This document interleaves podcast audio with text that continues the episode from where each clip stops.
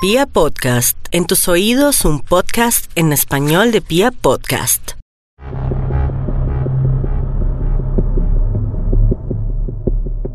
Lo invitamos a usted que nos está escuchando por Pia Podcast a abrir la puerta del misterio y a caminar por un camino que nos llevará a descubrir los hechos más aterradores, sangrientos y extraños de la historia. Mi nombre es Esteban Cruz Niño. Ustedes me han conocido como Cruz Escribiente en todas las emisoras y en todos los programas en los que he investigado desde mi carrera, desde la antropología, desde la historia, los hechos más inusuales que jamás se hayan sucedido en nuestra tierra. Les vamos a contar en este primer capítulo por Pia Podcast la muerte de niños, de adolescentes por objetos, aparatos que parecen normales, que nos ayudan, que nos acompañan, pero que en algunas situaciones resultan mortales. Bienvenidos a este primer episodio en el que descubriremos los secretos de los objetos asesinos. A veces lo que nos rodea parece inocente. ¿Cuántos no mueren solo por caerse de la bañera? A veces alguien está en la terraza y de pronto un traspiés lo lleva a un abismo y cae de un segundo o tercer piso y a veces fallece. La muerte nos acecha a cada instante, lista para llevarnos al más allá, a la más profunda oscuridad. Algunos objetos también son oscuros en el fondo, aunque los vemos inocentes, tranquilos y nos ayudan a vivir y a sortear nuestra existencia resultan ser malditos.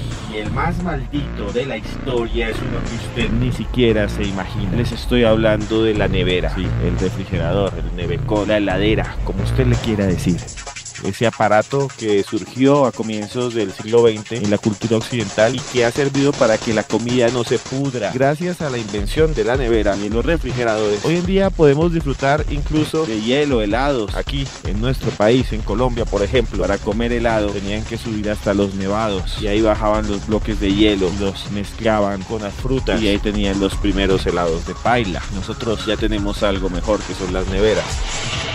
Eh, no son tan buenas totalmente. Y por eso les voy a contar de un caso horroroso. Viajamos hasta Quilmes, Argentina. 11 de enero 2018. La gente está tranquila, la gente está feliz. Acaba de pasar la Navidad y todos en esta ciudad de la provincia de Buenos Aires se sienten bien. De repente una familia empieza a enfrentar el terror una familia que vivía en una localidad, un barrio pequeño, pobre, llamado Villa Luján. Ahí, entre calles destapadas, perros y un montón de casas hechas entre madera, dos niños llamados Tiziano y Kelvin desaparecen. Dos niños pequeños se la pasaban con los vecinos jugando, inocentes, angelitos, de ojos limpios, de corazón puro. Nunca más volvieron a verse. Nunca más se escuchó su risa.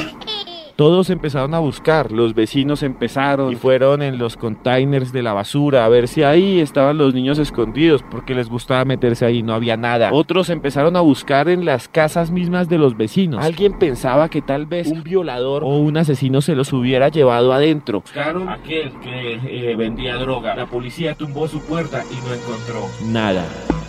Los días fueron pasando, la luz del atardecer se volvía noche y nada que aparecía los pequeños Kevin y Tiziano. Después de algunas semanas, el padre buscó donde nunca había buscado, su propia casa. La policía lo acompañó y había un olor, un olor dulce y horrendo, el olor que está acompañado de la carne podrida. Hasta ese eh, lugar del que salía el olor caminó un policía. Vio que lo que había era una nevera. Una nevera. Una caja. Una caja que estaba desconectada, botada ahí en un potrero. El olor se hacía más intenso. Parece que su nariz se quemaba y ardía de ese horrendo aroma putrefacto. Y esto pasó en realidad. Y yo quiero decirle a usted que si quiere eh, más información, busque por internet. Incluso encontrará las fotos y encontrará muchas más cosas de este caso tan horrendo. Se fue acercando lentamente el policía y el padre y abrieron fácilmente la puerta y adentro solo el horror los cuerpos apretujados, negros, aplastados uno al otro, completamente podridos. De los dos pequeños estaban allí, abrazados. Habían muerto porque habían jugado a las escondidas, se metieron dentro de esa nevera abandonada, la cerraron, no pudieron escapar. Con sus últimos alientos, los dos pequeños se abrazaron y quedaron allí como si fueran estatuas de amor, estatuas inmortalizadas, asesinadas por una nevera un objeto que tal vez puede tener usted en este momento a su lado. Y quiero contarles que esto no era o no es algo que sea extraño. Entre los años 60 y 70 en los Estados Unidos murieron más de 1080 niños atrapados en nevera. El problema fue tan grande que hubo un hombre que salvó la vida de la mayoría de los niños frente a este tipo de catástrofes. Su nombre es Francis Buckley. Fue contratado, era un ingeniero, fue contratado por el gobierno de los Estados Unidos y en 1956 ideó y patentó un sistema para que las neveras se puedan abrir desde adentro. Por eso ahora tienen como un acordeón blanco que ustedes ven por ahí y si alguien queda atrapado los puede empujar. El problema es que las neveras anteriores a 1960 no tenían eso y el que se quedaba adentro se moría. Cientos, miles de niños fallecieron atrapados entre congeladores. Cientos, miles de niños todavía hoy sufren y mueren como en el terrible caso de Quilmes, Argentina, del año 2018.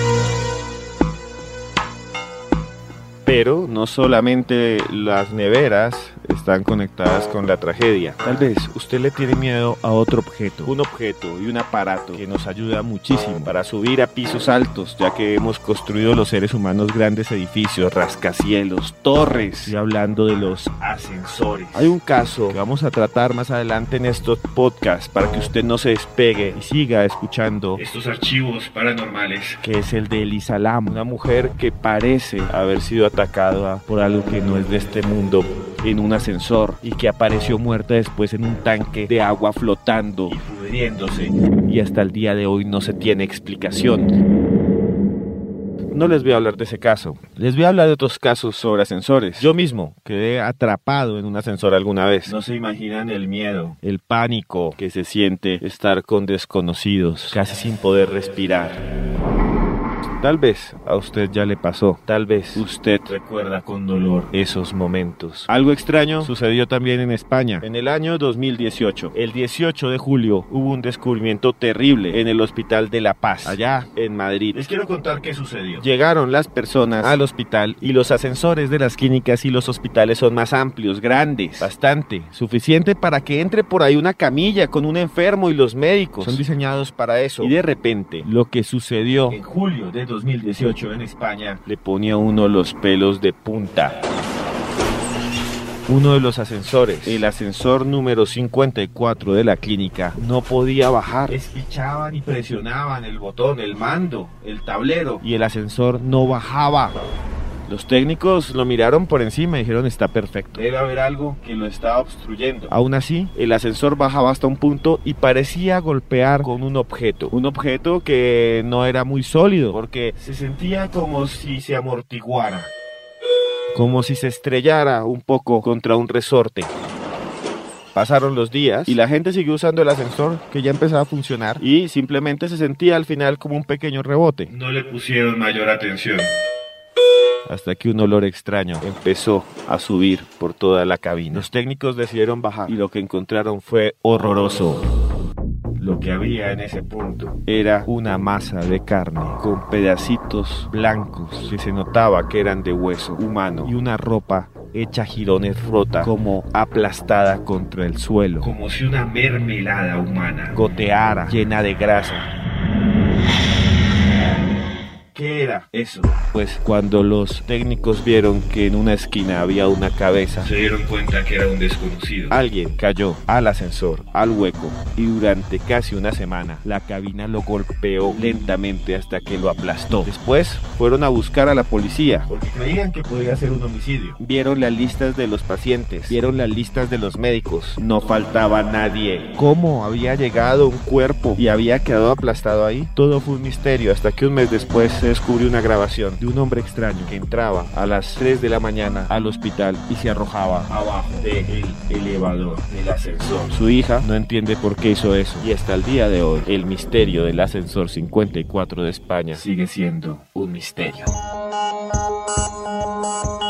Les gustan mis narraciones, ya saben, yo soy arroba cruz escribente en Twitter y en Instagram y ahí me pueden escribir si les gustó el podcast o no. Me siguen ahí como arroba cruz escribente y sigan escuchando cada uno de los capítulos de estos expedientes paranormales de Esteban Cruz. Soy Esteban Cruz y a partir de este momento cerramos la puerta del misterio.